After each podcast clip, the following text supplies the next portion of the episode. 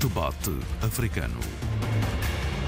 A análise dos principais assuntos da semana na RDP África.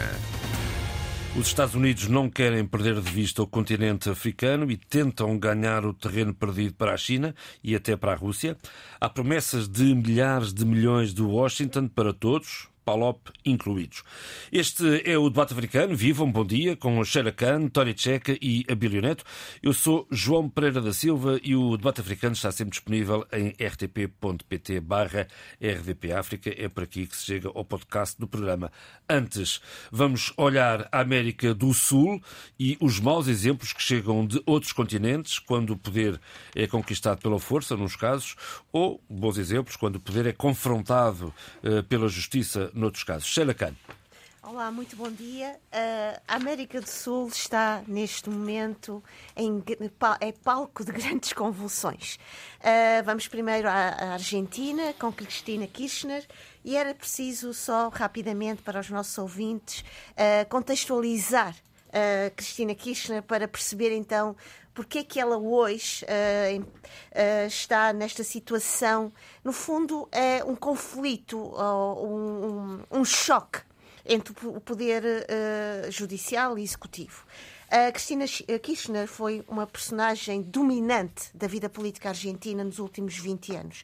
A esposa do antigo, do ex-presidente Néstor Kirchner, foi uma primeira-dama muito ativa e, com a morte do seu marido, assumiu a presidência uh, da Argentina até 2015. Entretanto, a Argentina virou para a direita entre 2015 e 2019. Entretanto, houve uma alternância para a esquerda e votaram as esquerdas populistas. A Cristina Kirchner ressurge como vice-presidente do, uh, do presidente Alberto Fernandes e, neste momento, o, o Tribunal Federal da Argentina acaba de condená-la uh, a seis anos de prisão e interdição perpétua uh, no exercício de cargos políticos. É acusada de, de administração fraudulenta, uh, corrupção. Contudo, uh, Cristina Kirchner, logicamente, sendo ela uma, uma mulher experiente nas elites políticas do seu país, contra-atacou, queixa-se que uh, foi condenada por um juiz conivente com a oposição à direita e por isso dizendo que faz que, esta, que, este, que este juiz e toda esta, todo este enredo à sua volta uh, faz parte de uma máfia judiciária em, em conivência com o poder económico e mediático que domina a Argentina. Porém, como uh, é, é importante dizer aqui isto, é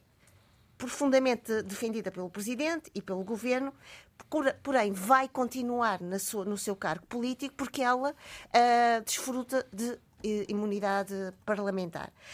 O que é que estamos a aprender com esta situação? E depois também iremos para mais acima para outro país também da América Latina, Peru, é realmente, e nós temos vindo a, a, tratar no nosso debate africano para também o nosso continente, é a colisão e a, a, a interferência uh, nos nossos países, neste, neste, caso nos países da América Latina, entre uh, uh, o, o, poder executivo e o poder judicial. E, portanto, neste momento, não obstante esta declaração e esta sentença do Tribunal Federal argentino, Uh, Cristina Kirchner vai manter-se no, seu, na sua, no seu papel, vai manter-se no seu cargo, mas importa dizer que todos estes fenómenos e todos estes argumentos são argumentos que dão uh, de, de, uma, de uma constante, quase eu diria, estruturais, porque uh, no, no, o mesmo se passa no Peru. Pedro Castilho, neste momento, assim como está.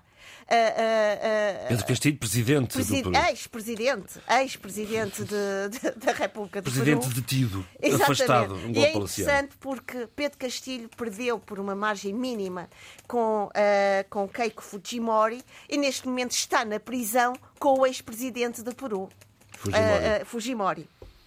Pai da sua Pai concorrente de, de, às eleições. De, exatamente. Pedro Castilho, e nós falamos aqui uh, com muito cuidado, e eu, eu lembro com bastante entusiasmo. É importante também, já, desde já, relembrar um pouco a sua, o seu contexto.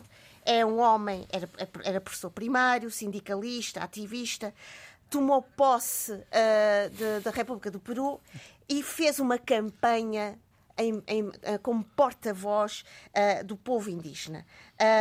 chega de, prometendo revolucionar o país, acabar com os privilégios das elites e dar dignidade aos pobres. Uh, mas o importante aqui a dizer é o seguinte: no ano e meio que passou, uh, foi, foi um presidente que testemunhou uma alta tensão política, perdeu muitos dos seus apoiantes, nomeadamente um, vários ministros que, com prestígio social, que acabaram por abandonar o seu governo e, no seu tempo de presidência, Pedro Castilho teve de formar cinco governos diferentes. Até ser deposto é, é pela, sua, é pela sua vice-presidente, que agora assumiu agora, a liderança do país. O que é que acontece? Uh, Pedro Castilho uh, teve aqui uma oposição enormíssima, mas uma oposição que já vem parte de toda uma estrutura uh, uh, de, de, caciquismo, de autocracia, que faz parte da sociedade peruana. E o, e o fato de ter, uh, fez uma declaração ao país, a 7 de dezembro, uh, anunciando a suspensão do Parlamento e a formação de um governo de emergência, convocando também neste discurso eleições constituintes. Porém, o Parlamento não gostou de todo desta sua posição e suspendeu, destituindo, isto é, impeachment. Uh, Castilho rendeu-se, tentou a escolta presidencial, pensou que iria ser ter algum apoio uh, em termos de asilo político na embaixada uh, mexicana em Lima, mas acabou preso e neste momento temos a primeira uh, mulher advogada, Dina Boluarte, como uh, presidente uh, da República Que, entretanto, já prometeu eleições para o ano que vem. Exato, antecipando. Portanto, tínhamos eleições para 26, não estou em erro, e, portanto, agora, o que nós, temos a, o que nós estamos a testemunhar é uma revolta popular. Uh, que infelizmente já acolheu mortes, uh, que não quer Dina Boluarte, quer o regresso de, de Pedro Castilho. Uh, e temos neste momento um Peru, Sim, uma esquerda que, de certa maneira, eu estou aqui a falar e estou a lembrar-me muito das, dos ecos do Abil dizendo não vamos celebrar porque isto pode pode não ser uh, um, um, festejo. Até porque, na verdade, umas... Pedro Castilho é um outsider da política, um homem que vem do povo e, e às vezes as elites, como, como a Bíblia costuma, gosta tanto de dizer, tanto... não veem com bons não, olhos não, uh, estes, estes novos protagonistas da é política. Só para terminar, é importante dizer são exatamente as elites, é o poder económico, é o poder que tem uma voz uh, para, para de, de, certa maneira, uh, criar esta instabilidade. E é, como eu disse no início desta minha reflexão, é a herança uh, viva do caudilhismo e das Muito autocracias bem. aqui a funcionar. Vamos ouvir a doutora Tcheca. Bom, eu vou regressar à Argentina. Uh, só por dois ou três pontos, uma vez que a Sheila conseguiu, portanto, tocar com no que é de mais essencial nesse rebuliço que está a sacudir a Argentina ponta a ponta e com uma histórica de política argentina, a Cristina Kirchner, já era antes de o ser, não é?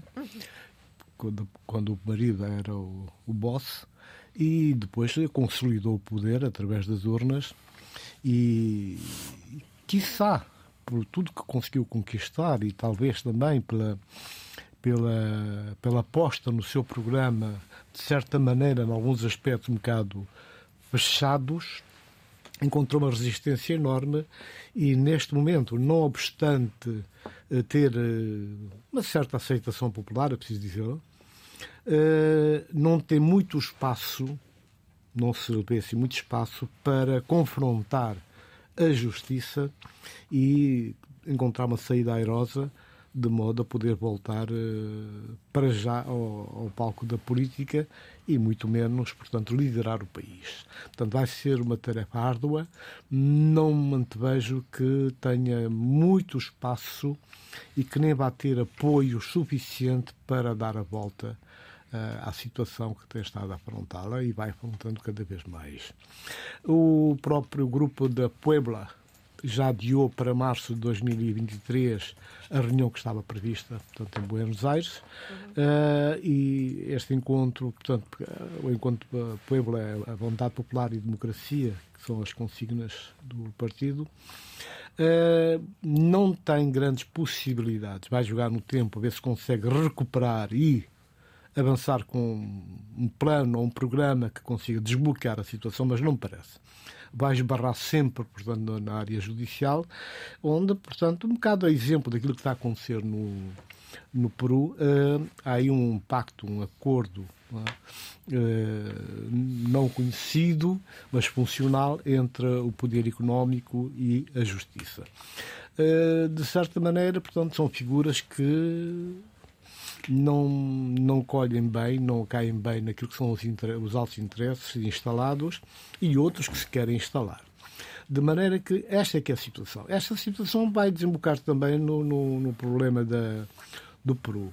Uh, eu devo dizer que bom, uh, o Castilho, no seu programa bastante ortodoxo, duro, uh, sendo quem é, portanto, as suas origens contam muito, não tem, portanto, não reuniu as condições para poder conseguir um espaço de diálogo e de confiança com uh, o poder económico Uh, e, isso, e com o próprio Poder Judicial, não é? Uhum. E isso custou-lhe, portanto, com um discurso bastante extremado, também muito fechado, ele não conseguiu, de facto, reunir as parcerias eh, para poder desenvolver o seu programa. Um programa que, como eu disse, é um programa difícil e neste momento quem ocupa o lugar é a sua número 2, né?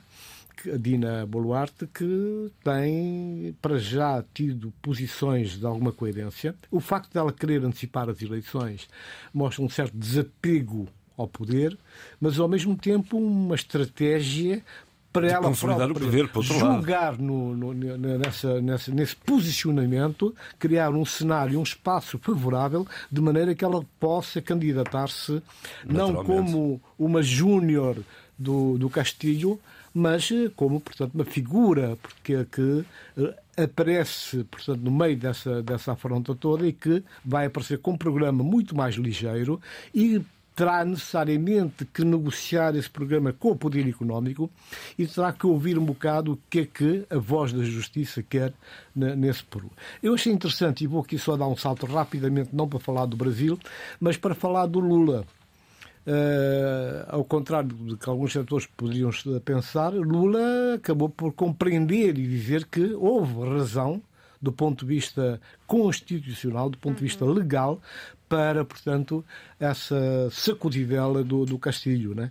Ele diz que foi para além daquilo que é o quadro jurídico, entrou em legalidades e tudo o que fez nessa área virou-se contra ele e então, portanto, não tem defesa possível. Diz que lamenta muito essa situação, sobretudo porque é um golpe, de qualquer das maneiras, mas só que eles mantêm Ele sabe o que é, é da Constituição. Também, é? é da Constituição. Exatamente. É, portanto, é, é, é, o conjunto das bancadas parlamentares que, de uma forma quase que unida no seu todo, conseguiram facilmente demovê-lo. Portanto, esta é que é a situação. Eu achei interessante essa, esse posicionamento do Lula, porque ele é pintado muitas vezes de extremíssima, esquerdíssima, vermelho, vermelhão, e na verdade ele mostra, portanto, uma coerência uh, salutar e saudável. De Lula teremos tempo a falar depois de tomar posse no dia 1 de janeiro, no, no, primeiro programa do ano. Abílio. Eu. Uh muitas vezes estou em desacordo com o Presidente Lula da Silva, mas desta vez estou absolutamente de acordo com ele. Não? essa compreensão do Estado de Direito e da democracia uh, e da separação dos poderes inerentes ao Estado de Direito é algo que muitas vezes, uh, sobretudo lideranças uh, populistas, não entendem. Isso vai do Donald Trump a quem quisermos que personifique o tipo de liderança populista, no caso do Trump, a direita. Direita ou esquerda. E no, caso, e no caso do Pedro Castilho, a esquerda. Também é teve é o caso da Venezuela. É preciso, dizer, é, preciso dizer, é preciso dizer o seguinte. A Constituição que o Sr. Pedro Castilho jurou eh, era, é, é, a Constituição de uma República, que é a República eh, de Peru. Eh, e ele jurou aquela Constituição. E é sobre aquela Constituição que ele tem que ser, efetivamente, fiel e concordante com ela. Querer, de alguma forma, exercer o poder político contra a sua própria Constituição que ele jurou, já me parece motivo suficiente para ele não ter crédito nenhum ele já não tinha muito crédito da minha parte. Não sei se se lembram que eu, quando eu fui eleito, disse aqui que não tinha qualquer tipo de simpatia por aquele, por aquele personagem e não tinha qualquer tipo de. Foi, foi uma algoia. De... parece, parece, parece, que eu sou, que eu sou é meio, meio, meio, meio, meio, meio, bruxo. É, é olhar da analista. meio bruxo. E, de risco, de risco. E, e, e mais, e, e, previ até uh, que em caso de crise que, eh, que eu previ que iria acontecer o mais rapidamente possível, porque ele não tem, efetivamente, uma maioria parlamentar que o sustente, logo teria que entender que o jogo democrático no parlamentarismo, como é o caso peruano, eh, que eh, faria toda, toda, toda, toda, todo sentido que ele conseguisse arranjar apoios junto das bancadas parlamentares, da oposição, para poder governar e aplicar o seu, o seu programa. A verdade é que não conseguiu fazer. E fez mais. Não só não conseguiu fazer, como perdeu apoios na sua própria bancada minoritária e, e, mais, e dentro do seu próprio governo. Exatamente. Isto tem que Mas fazer. Na, nas ruas, sobretudo para o interior, não perdeu assim tanto apoio como, tem, como temos visto nas imagens. Pois, mas o interior, o interior é, é, uma questão que tem que ver com os ativismos e, e, e com a origem do próprio. Com a origem, sobretudo a origem. Com, com, com, os ativismos, com, os com os ativismos que são sempre, e é preciso meter isso na cabeça, que são sempre marginais são sempre marginais em contextos democráticos. E o ativismo, se quiser fazer política ao nível da maioria, que se proponha eh, como e que proponha projetos políticos nesse, nesse sentido. Eu quero dizer que nós estamos aqui a falar da América Latina e destes dois casos, da senhora Kirchner e do senhor Pedro Castilho, porque tem algumas semelhanças também com casos uh, em África. É preciso uhum, entender que nós uhum. andamos aqui só a fazer uma divagação uh, vaga e, e, e, e, generalista sobre o caso. Eu dou um exemplo muito rápido. Enfim, em 2021 tivemos uma ocorrência muito semelhante com, aquele, com aquela espécie de autogolpe que o senhor Pedro Castilho tentou dar, porque o que ele fez eh, foi mesmo um autogolpe, dar um golpe a si próprio para impor um novo poder não constitucional, e aqui Lula da Silva descreve perfeitamente a situação, e levou com um golpe de seguida. Isto aconteceu mais ou menos de forma semelhante com, com, com, com resultado diferente na Tunísia, com o presidente Kais Said, que uh, suspende o Parlamento, uh, dissolve o, o, o, Tribunal, Conselho, o Tribunal uh, Conselho Judicial e consegue assim tentar criar um novo momento constitucional a partir dessa realidade. Ele obteve resultados tinha uh, o apoio, uh, sobretudo, dos militares e de uma ampla, aqui sim, entre a questão do ativismo e de um amplo ativismo, vários setores do ativismo social que lhe deram, uh, digamos que, suporte ou legitimidade popular que não a legitimidade legal ou constitucional para eh, fazer esse, esse, esse, esse movimento político. E poderíamos encaixar nesse cenário que se passou em Bissau no dia 1 de fevereiro? Deixa-me só, deixa só dizer o seguinte: não, não tem nada a ver uma coisa com a outra. Absolutamente nada a ver uma coisa com, com, com a outra. Porque não se está aqui a propor, no caso de, de, de Bissau, não se propôs de forma nenhuma uma, uma, uma, uma renovação ou uma revisão ou uma reforma constitucional que sustentasse uma vontade não, política. Não, porque, porque, a vontade é que aconteceu política, efetivamente. Não é? vontade política foi só um movimento de violência uh, completamente gratuito e sem qualquer tipo de pensamento eh, digamos que, de ruptura uh, por trás. Dito isto, e dito essa situação, porque de reação ativista que nós estamos a presenciar no Peru, no caso de um país ali ao lado, e que nos passou aqui muito ao de leve, mas que eu tenho que trazer também para se compreender como é que os limites do ativismo social e de se pensar que ele pode representar, a partir dessa legitimidade, que é uma legitimidade informal e que pode uh, ter o seu reflexo na legitimidade constitucional, na legitimidade dos poderes, uh, é lembrarmos do referendo constitucional no, no Chile. Sim. E no resultado do que aconteceu. Era um referendo que tinha um respaldo amplo das ruas, uhum. amplo dos, dos ativismos, e mais, e foram os ativismos a fazer aquela, aquela, aquela nova Constituição. E a verdade é que quando o povo teve que votar, quase 70% dos chilenos eh, negaram-se a votar aquela Constituição. E não bastou, e o Gabriel Boric, que é um tipo muito inteligente, compreendeu a mensagem do povo, compreendeu a mensagem do povo, disse que haveria de tentar e foi buscar uma Constituição, um projeto constitucional, que quando a dona, a dona uh, Michelle Bachelet saiu, eu disse que era das melhores constituições, constituições e mais progressistas que tinha sido feito uh, como projeto na América Latina. Ela sai, a Michelle Bachelet sai, deixa uma proposta constitucional para debate. Essa proposta foi metida na gaveta e o voluntarismo o, dos ativismos uh, quis propor um outro modelo.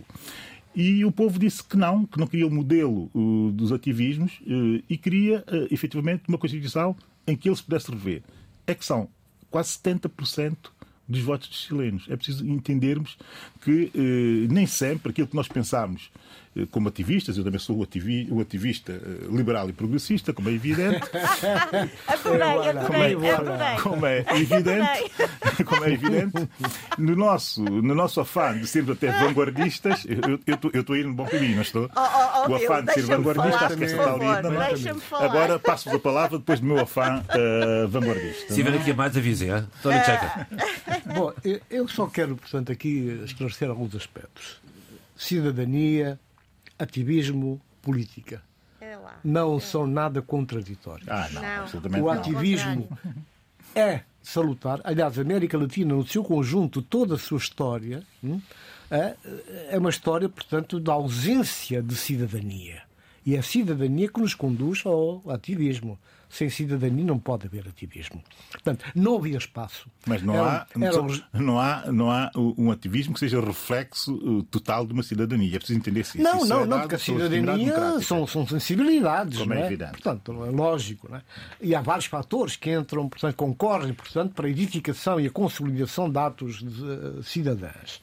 Agora, neste caso concreto, o que, o que se deve dizer é que, portanto, houve um- uma pessoa, portanto, não, não importa neste caso as suas origens, portanto, a verdade são origens, portanto, eh, do tipo persona não grata, porque não se identifica com a origem da maioria dos senhores do poder, poder económico, o próprio judicial. António Checa, esse discurso, esse discurso populista tem muitas limitações, porque é o mesmo discurso que o Trump usa. Sendo Pera, com certeza, com certeza. Tem muito cuidado com esse tipo de discurso populista. ele- ele- não, não, não. Estamos a fazer uma leitura. Estamos a fazer uma leitura da realidade. A realidade é O esta. discurso é que eu estava a dizer que era populista. Agora- a, tua, a tua- a visão está a ser correta. Não, mas eu eh, estou que sim, chamar a mas, atenção para eh, isso. isso exatamente colide exatamente com aquilo que é a essência, a própria natureza do fazer política. Bem. Pronto.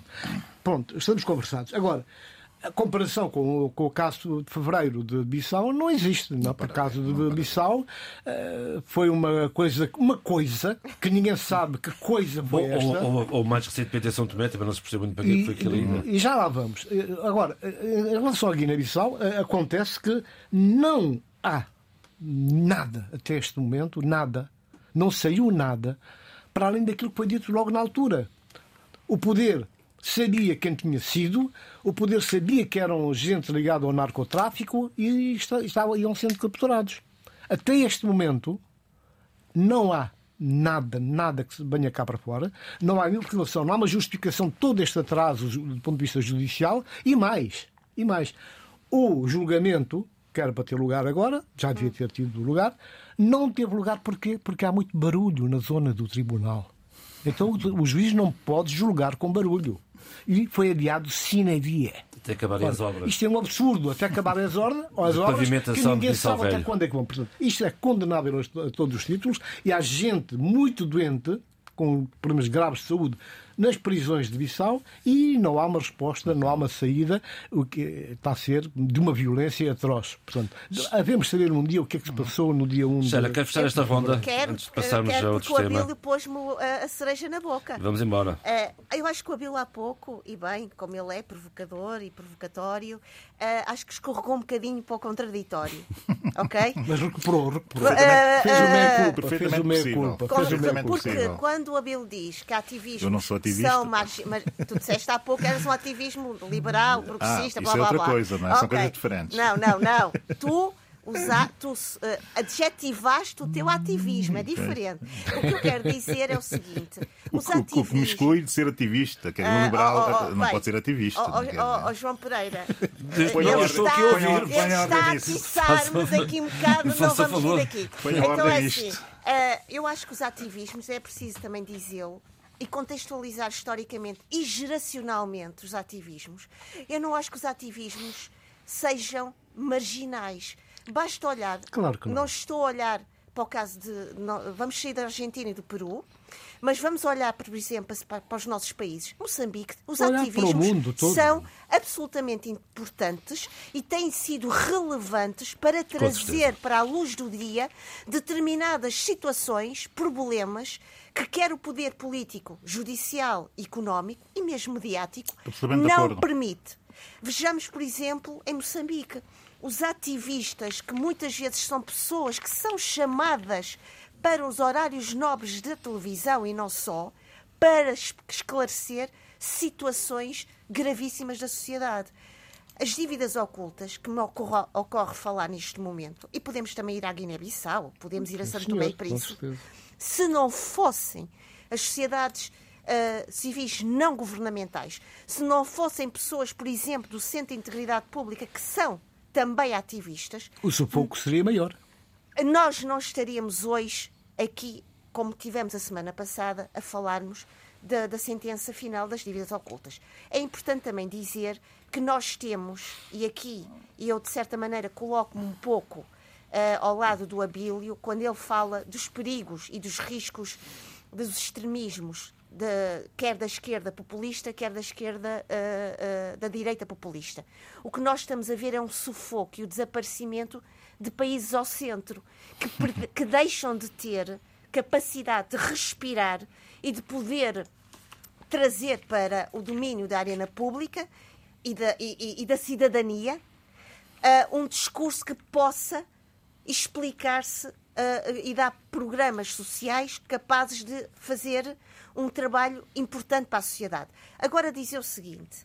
Uh, há pouco falávamos, o Abel trouxe a, a, questão que ele gosta de trazer sempre, a questão do Chile. Uh, é preciso dizer o seguinte: nós não temos ainda nenhum estudo estatístico como eles fizeram, por exemplo, com o Brexit.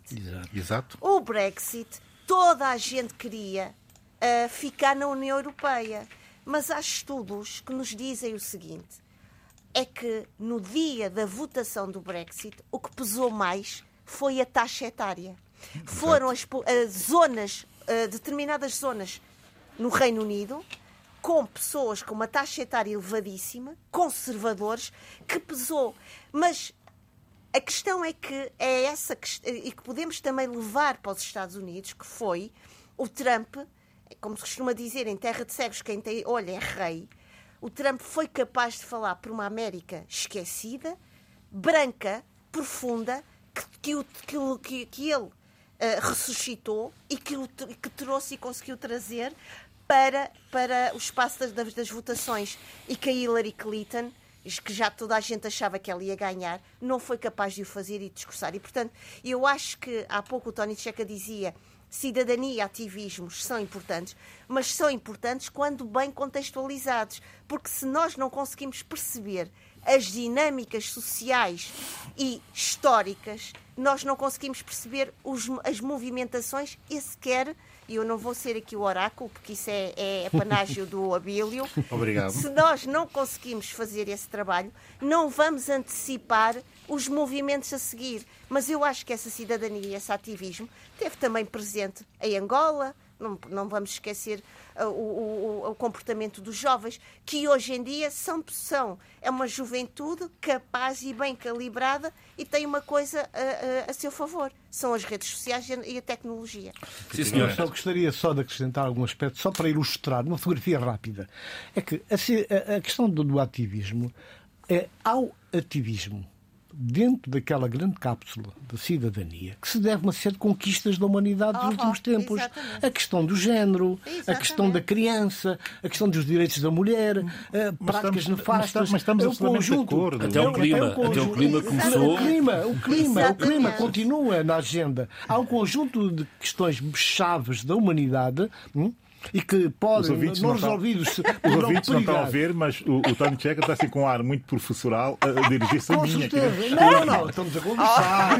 Não, não, eu devo dizer ao Tony, Tony Checa. Pelo amor de Deus, não, não, não. Eu estamos em absoluto acordo relativamente a tudo que disseste a Bill, de vez em quando temos que mudar. A minha ironia do ativista liberal eh, progressista é, é, é só no sentido em que não existe. É uma figura que não existe, era para provocar. O Tony Checa de vez em quando tem que te tirar do lugar.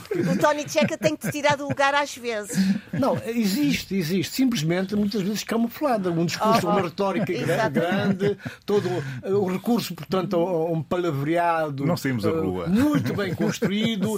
Sai à rua, sai, sai pelos corredores da rua, sai nas noites escuras, trabalha com, com, a, com, a, grande com a banca, com o mundo financeiro, essa, essa, com os paraísos fiscais, essa, por aí fora. Essa ideia do ativismo é um liberal é das penumbras das ruas é a, isso, é tudo isso que faz com que haja diferenças. Porque o, o, o, outro ativismo que tem a ver com a questão cidadã é, é um ativismo transparente, claro, cara lavada e que interessa. E, e, às, vezes, oh, oh. às, vezes, há posições extremas, mas que, na verdade, fazem parte de todo um processo. Há que recuar quando é preciso e corrigir o próprio discurso. A narrativa às vezes tem que mudar. António Tcheca, deixa-me só dizer uma coisa. Eu adorava estar aí com vocês hoje, porque Não, ia ser uma. Estou está giro, é? Eu queria só dizer isto. O António Tcheca falou é há pouco da noite. de uma situação que eu acho interessante. É que nós estamos. É que. Uh, há, há, há, é verdade uh, que há reações muito negativas e muito céticas em relação ao ativismo, mas é preciso contextualizá-los, caracterizá-los e colocá-los no sítio certo. Mas é preciso também dizer que os ativismos de género, os ativismos uh, até diria uh, climáticos, mas também há um ativismo que tem sido extremamente importante e que nos tem levado a, a, a percorrer o mundo, que é o ativismo da arte. Também, da arte também, pela também. arte. Uhum, também. Que nos tem, uh, que tem feito, uh, tem criado a, imers a, a emergência de atores sociais, quer homens e mulheres, que têm sido absolutamente importantes, relevantes para falar sobre, eu diria, isto é um, é um discurso muito meu, a gramática do mundo e que sem eles, muitas vezes, através da sua arte, do seu olhar, da sua interpretação do mundo, das emoções do mundo, dos problemas do mundo, não éramos capazes de os ver. Porque a arte é importante, porquê? A arte é algo que, através do ativismo, deixou de ser elitista e passou a ser uma arte de todos e a estar no, na rua. Sim, senhor. Talvez agora pudéssemos passar ao outro tema do programa, se estiverem de acordo. Que é o mesmo, é a continuidade do Que mesmo. é a continuação, de resto, eu ia pegar nas palavras há pouco que, do Tony Checa, quando falou aqui dos, de, de, dos Estados Unidos e Donald Trump, um, ia pegar justamente nesse fio para, para entrar na, na, na tema do, da Cimeira Estados Unidos-África, que terminou esta quinta-feira, decorreu ao longo de toda a semana, com ao que me parece, os Estados Unidos a quererem recuperar um pouco o terreno perdido. Tória Tcheca, que leitura fazes? Eu acho que a melhor maneira de entrar e abordar com alguma tranquilidade nesta cimeira, que chegue em boa hora, mas não chega por acaso. Não é uma boa hora, portanto, que apareceu assim do céu. Não, não é uma nada dos céus. Tempo, é, o ano portanto... passado não houve por causa da Covid. O ano passado há dois anos, não sei se são bilaterais. Anos. Há oito anos. Há oito a anos. última vez foi com Barack Obama. com o Barack Obama. Sim, mas é, qual é a periodicidade destas cimeiras? Ou não tem, obviamente, ou não tem necessariamente periodicidade? Uh, uh... Em princípio, devia ter acontecido logo na, no início do, do mandato do. De Trump, mas Trump, não. Mas Trump rasgou. Dois em dois anos. Tem a impressão que é bienal, uhum. anual. Pronto. Okay. Então é isto. Agora, contextualizar porquê? Porque aqui nós temos que ir pegar num paraquedas chamado Ucrânia. Uhum. É a Ucrânia que desperta a atenção estadunidense, portanto, Estados Unidos da América, para um outro olhar à África. Eu penso que, de certa maneira, sendo uma grande potência, a maior potência do mundo, não de hoje, mas já de há algum tempo, sentiu, portanto, que alguma coisa não estava bem. Porque, de repente, ao contrário do que era a percepção política eh, de Washington, surgiram elementos, posicionamentos que fizeram entender que a, a, a, tal aliança, a suposta aliança, o entendimento, a identificação com a África, os países africanos, os regimes africanos, não era bem verdade. Portanto, independentemente de serem de esquerda ou de direita ou do centro, a verdade é que, de uma forma geral, claramente ou camufladamente, os países africanos disseram não aos Estados Unidos. Não estando de acordo com a posição, é preciso dizê-lo também, com a posição eh, da Rússia, do Putin, mas a verdade é que eles também não quiseram entrar neste jogo. Até porque há muitos países que primeiro uh, puseram-se ao lado da Rússia e depois, ao longo do tempo, foram-se desviando mais para o lado do, do Ocidente e da Exatamente. Ucrânia. Não, porque houve muita pressão, houve muita pressão, está a haver muita pressão e depois a fraqueza, a fragilidade da, da, dos poderes em África conduzem a isso. E não havendo uma, um posicionamento coletivo, um posicionamento uh, continental, criou também brechas que fizeram, e houve uma série de, portanto, as deslocações do, do, do eminentes figuras da política norte-americana, a África, de repente encontraram o caminho para, para a África, não foi o caminho marítimo, mas o caminho aéreo para a África, de, de repente encontraram uh, que havia necessidade de um tete-a-tete, vários mensagens, Com recados. carteiras de dólares a saltar. E que, e que surge exatamente de um lado a Bolsa fazer soltar as moedas de ouro, mas por outro lado também algumas ameaças veladas. Portanto, vejamos o caso da África do Sul. A África do Sul apanhou nas orelhas até mais, não? E ontem, vai lá, ontem, ao fim do dia, o presidente acabou por ser ilibado. As últimas notícias que eu ouvi. Mas ele estava na corda bamba.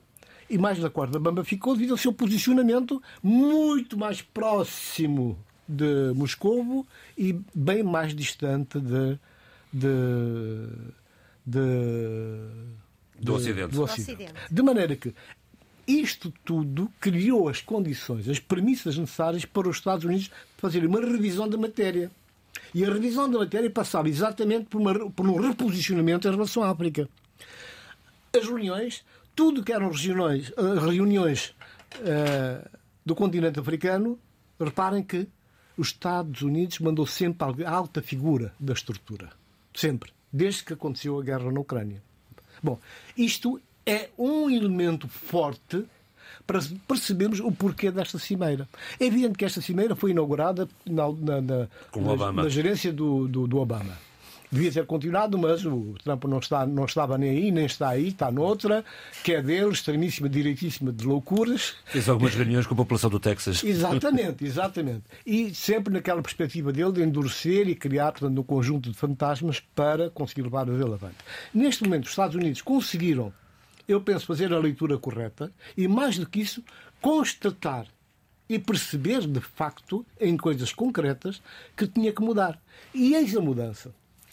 Neste momento, eu estive atento também, quer dizer, esta pressão dos Estados Unidos, este reposicionamento dos Estados Unidos, porque quer, portanto, não é só manter a liderança, é reforçar a sua liderança à escala mundial. O que é que acontece? Acontece que eu estive atento às posições de China e da Rússia. Uhum. E a Rússia reagiu. Há já a reação do, do Putin, que já fala, para já, numa, numa cooperação muito mais dinâmica mais forte com os países vizinhos. É? Com propostas concretas. Fê-las ontem, ontem mesmo. E depois já fala, portanto, na, no reforço da cooperação com os países africanos. E diz sem quaisquer outros interesses.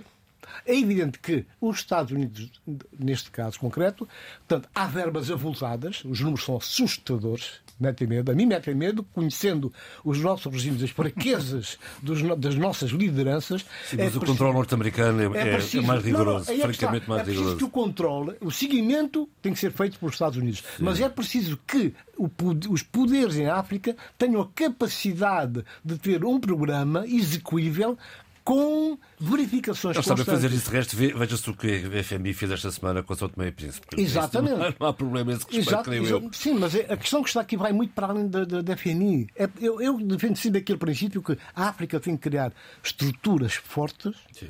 profissionais, acima de qualquer suspeita, gente competente, para de facto poder ser parceira e investir na parceria. Neste momento há condições para isso, há condições para isso com esta pressão toda, porque a própria China quer a, a, aquela cooperação chave na mão, às vezes chaves tortas, aqui entre nós, mas a verdade é que neste momento a própria China neste momento, quer dizer, já há algum tempo para cá, mudou um bocado, portanto, aquela, aquela, aquela coisa entre nu. É simpático, Tony Checa, um bocado. Não, não, é verdade, é verdade. Muito. Corrigiu, corrigiu e passou a ser mais exigente. A, a Rússia, já, já não sendo a União Soviética, numa primeira fase, Putin virou as costas da África, todos sabemos isso, esqueceu. Ficou ali mais preocupado com e depois a ligou, sua zona ligou de no, grupo Wagner. e de repente e de repente entra também por uma via suspeita de algum negócio que o obriga a voltar à África. E é a partir dali que ele recupera. E com o caso da Ucrânia ele sentiu fez a leitura correta que nós temos que mudar. E essa mudança em tempo de guerra é mais complicada vamos, mas mais adiante a gente vamos alargar o debate Sheila. Uh, eu estava a ouvir o, o Tony Checa com muita atenção e muito interesse, porque ele tocou num, num, ponto muito interessante: é a revisão da matéria. Uh, é lamentável dizer isto, mas parece que esta invasão da Ucrânia pela Rússia uh, explotou no olhar e na reflexão crítica dos vários das grandes potências, neste caso Estados Unidos, Rússia, China, uma, uma necessidade de reinterpretar interpretarem e reposicionarem-se relativamente uh, ao continente africano. E é interessante ver a, a forma e eu fui vendo os vários momentos de reportagens, o otimismo, o, o, o, o elan com que os vários membros uh, uh, do governo norte-americano estavam com os, no, com, os, com, os chefes, com os nossos chefes de Estado. Uh, o, o, secretário de Defesa, o secretário Joe, Joe, Biden, muito, muito otimista. Ele até dizia tenho algo a, a anunciar-vos. Vamos, vamos criar um programa de transformação digital uh, e vamos fazê-lo de uma forma correta. Vamos fazê-lo de uma forma. Isto é importante, às uhum. vezes tocar nestes. nestes uh, isto é tique de, de, de quem trabalha a análise de discurso. Vamos fazer isto de uma forma correta. Mas eu gostei muito, posso dizê-lo, das várias reflexões de várias uh, pessoas uh, analistas que diziam o mundo não está à nossa espera, temos que ter atitude. E a verdade, eu gostei muito do posicionamento, das declarações nos vários fóruns, nas várias reuniões para as quais eles foram convidados, e refiro-me, por exemplo, às reflexões que Filipe Niusi e João Lourenço uh, assumiram, nomeadamente quando estiveram numa reunião uh, com o Exim Bank, em que eles diziam: exato, exato. Nós não queremos mais ser humilhados, nós não queremos mais ser os países africanos que estão de mão estendida. Nós queremos, e sim, fazer parte de uma máquina que não, seja, não sejamos nela mais os elementos, os agentes passivos uh, de importação, mas sejamos nós os elementos ativos, não só do processamento de matérias-primas, isto é, vocês não vêm aqui buscar as coisas, levam para os vossos países, processam as coisas e depois uh, nós temos de as comprar como se nunca tivessem sido nossas. Não. Nós vamos fazer parte desta cadeia de processamento de matérias-primas, nós vamos exportar. E aqui o João Lourenço dizia algo muito, muito importante que é nós queremos ter a honra de, de cumprir com os nossos compromissos, de pagar as nossas dívidas uh, contraídas e de, acima de tudo, de, de, para isso, uh, criarmos em nós um estatuto de países sérios que possam atrair investimento externo, mas que possam ser, acima de tudo, um par, um, um parceiro. E, nesta medida, integraram nesta reflexão o fato de haver este anúncio de a União Africana se tornar um parceiro do G20. Porque a verdade é esta: o continente africano não pode ser objeto de estudo e objeto de reflexão. Não, ele tem que ser o sujeito participativo e participante, constituinte e estruturante dessa participação, dessa ação e desse grande grupo que são os G20. Mas olha, oh Sheila, esta entrada da União Africana para os G20 é só, vai, é só uma proposta. Eu ainda. É? sei, mas, mas é então, é importante ouvir, é, é, importante ouvir os nossos presidentes, os nossos chefes de Estado uh, e as suas reflexões. E eu gostei muitíssimo, por exemplo, Filipe Nussi acho que esteve muito bem no fórum sobre paz e segurança, não é? Em que ele tem, ele uh, teceu ali reflexões muito importantes, em que ele diz mesmo, nós temos neste momento, uh, ao nível do, do combate ao terrorismo no Cabo Delgado, forças multilaterais, uma força uh, uh, lateral que é com o Ruanda, mas também temos o, o, apoio da União Europeia dos Estados Unidos. Mas ele também diz algo que eu sempre tive aqui a dizer, que é é preciso haver um cuidado extremo ao nível das populações. Porque a grande, a grande situação nisto tudo é que a pobreza é utilizada, é explorada ao máximo por estes insurgentes que oferecem mundos e fundos a estes jovens que não têm Uh, uh, uh, planos de futuro, nem de presente, não é? E que, portanto, abraçam estes, estas ofertas, não é? Abraço, só vou terminar já, porque eu acho que isto era importante, João Pereira. Diga, estou, diga, termino, termino. E estou a pensar numa perspectiva da sociologia, da sociologia do poder, da sociologia da família, da sociologia do cotidiano. Eu, a precariedade quem está no desespero aceita qualquer coisa. Claro. Aceita qualquer coisa para poder sobreviver. Está de e mãos estendidas. Não é? E eu acho, e olha, e aqui há pouco estávamos a falar da questão da cidadania. Num país que não tem, que, que os jovens eh, não vivem de precariedade, futuro, tá claro. não há cidadania, não há não sim, há, acima de tudo, uh, ativismos. Há uma, uma, uma. claro, logicamente, não há forma de. Há de, pobreza, de... pobreza Exatamente. franciscana. E para terminar, dizer o seguinte: acho que. Uh, uh, a forma como vários analistas jovens uh, viram esta cimeira foi extraordinária e, e, e viram-na com um olhar muito atento, muito inteligente e, mais uma vez, no sentido em que nós, o continente africano, tem uma voz altamente participativa e importante para o Muito mundo bem. atual. Vamos ouvir a voz do Bílio, por favor. Bem, eu... eu, muito rapidamente, eh, não tenho grande coisa a acrescentar aquilo que os colegas eh, já disseram, mas eh, quero abrir um pouco a perspectiva e dizer três ou quatro coisas muito, com muita brevidade. Primeiro, dizer que já antes da guerra da, da, da, da invasão da Rússia eh, à Ucrânia, que o discurso e, e, também as práticas americanas eh, já vinham eh, no sentido daquilo que nós assistimos nesta semana em Washington. A primeira visita de António Blinken à CDAO, especificamente a CDAO, a Abuja, na Nigéria, isto foi exatamente um ano, perto disso, 19 de novembro de 2021. Ele tem um discurso que é um discurso que, do meu ponto de vista, é seminal no sentido em que altera eh, profundamente o discurso americano relativamente eh, à África. E teve ecos imediatamente, eh, imediatamente reativos no contexto daquela, daquele encontro e daquela mini-cimeira com uma, com uma com uma entidade regional uh, africana. Eu, uh, há aqui três coisas que ele diz naquele discurso que compõem. Dakar.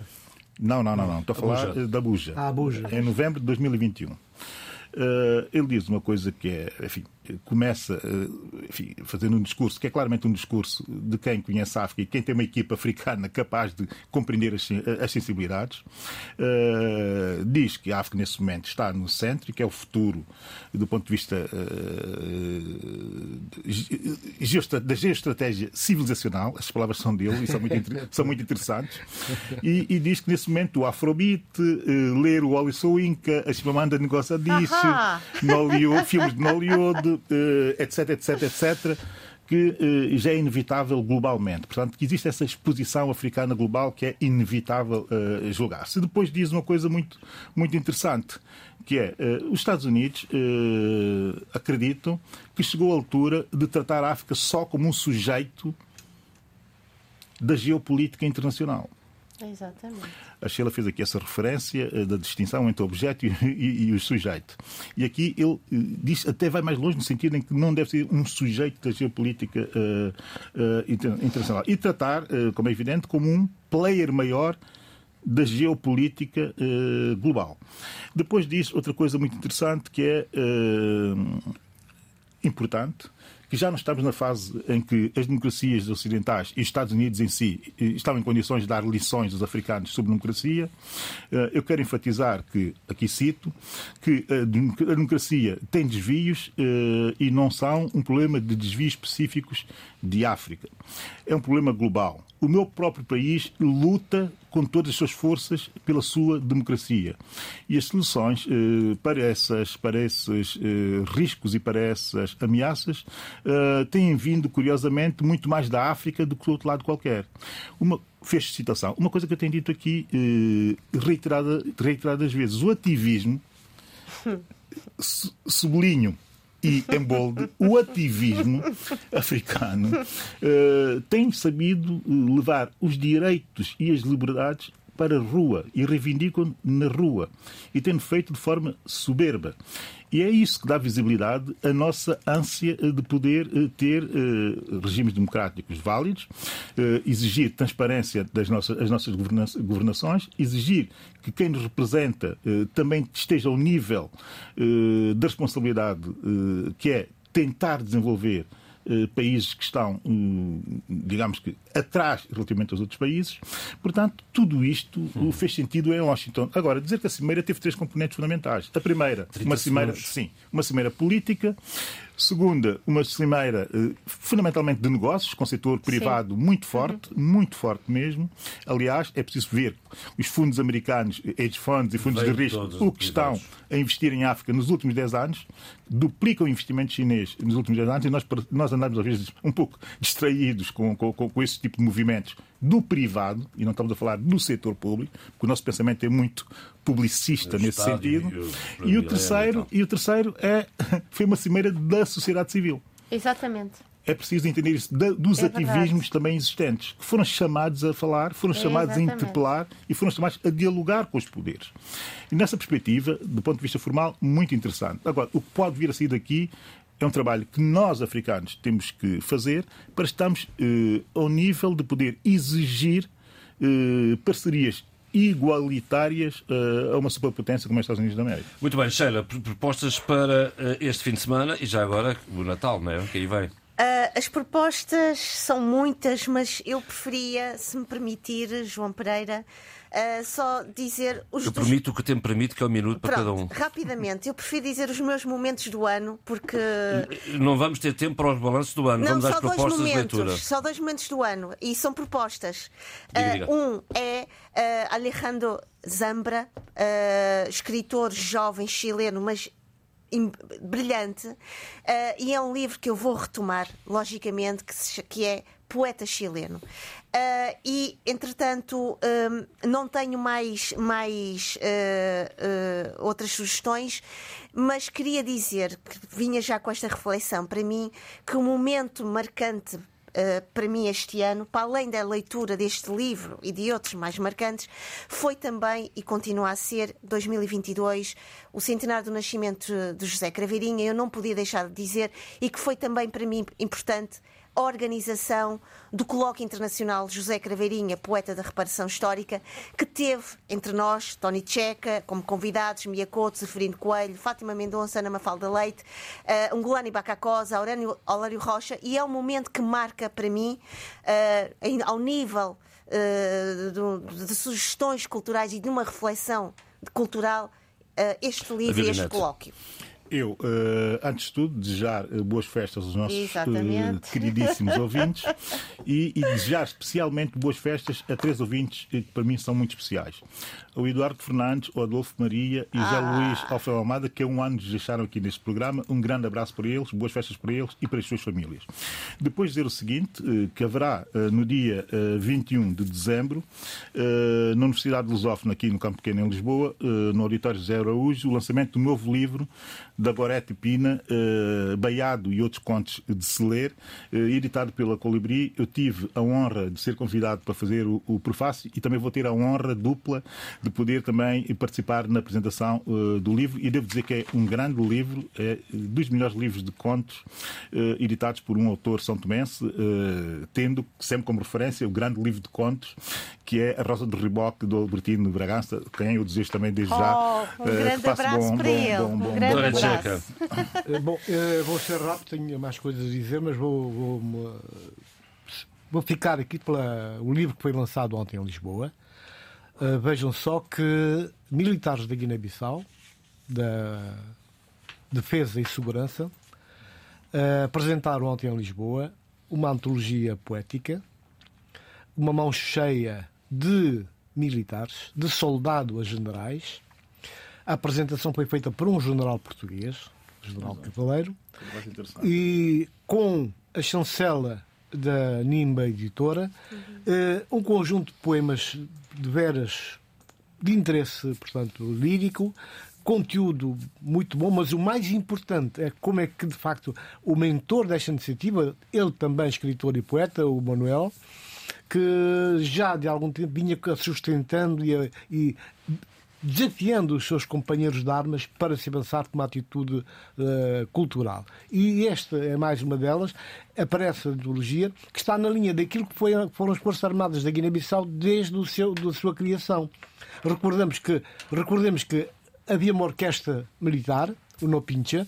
Havia um grupo, um grupo de dança grande, exatamente, um grupo de dança de, tradicional da Guiné-Bissau das Parpas. Portanto, havia um conjunto de atividades que as Forças Armadas desenvolviam. E espero bem que recuperem esse histórico, porque isso vai de encontro à memória da terra. É fantástico, é bom, é salutar e vai nos fazer estarmos mais próximos. E assim Eu tive fez... o prazer de ontem também uh, fazer a análise de, dessa, dessa obra. E assim se fez o debate africano esta semana com o apoio técnico de de João Carrasco, apoio à produção de Paula Seixas Nunes. O debate regressa na primeira semana de janeiro. Fiquem bem, boas festas.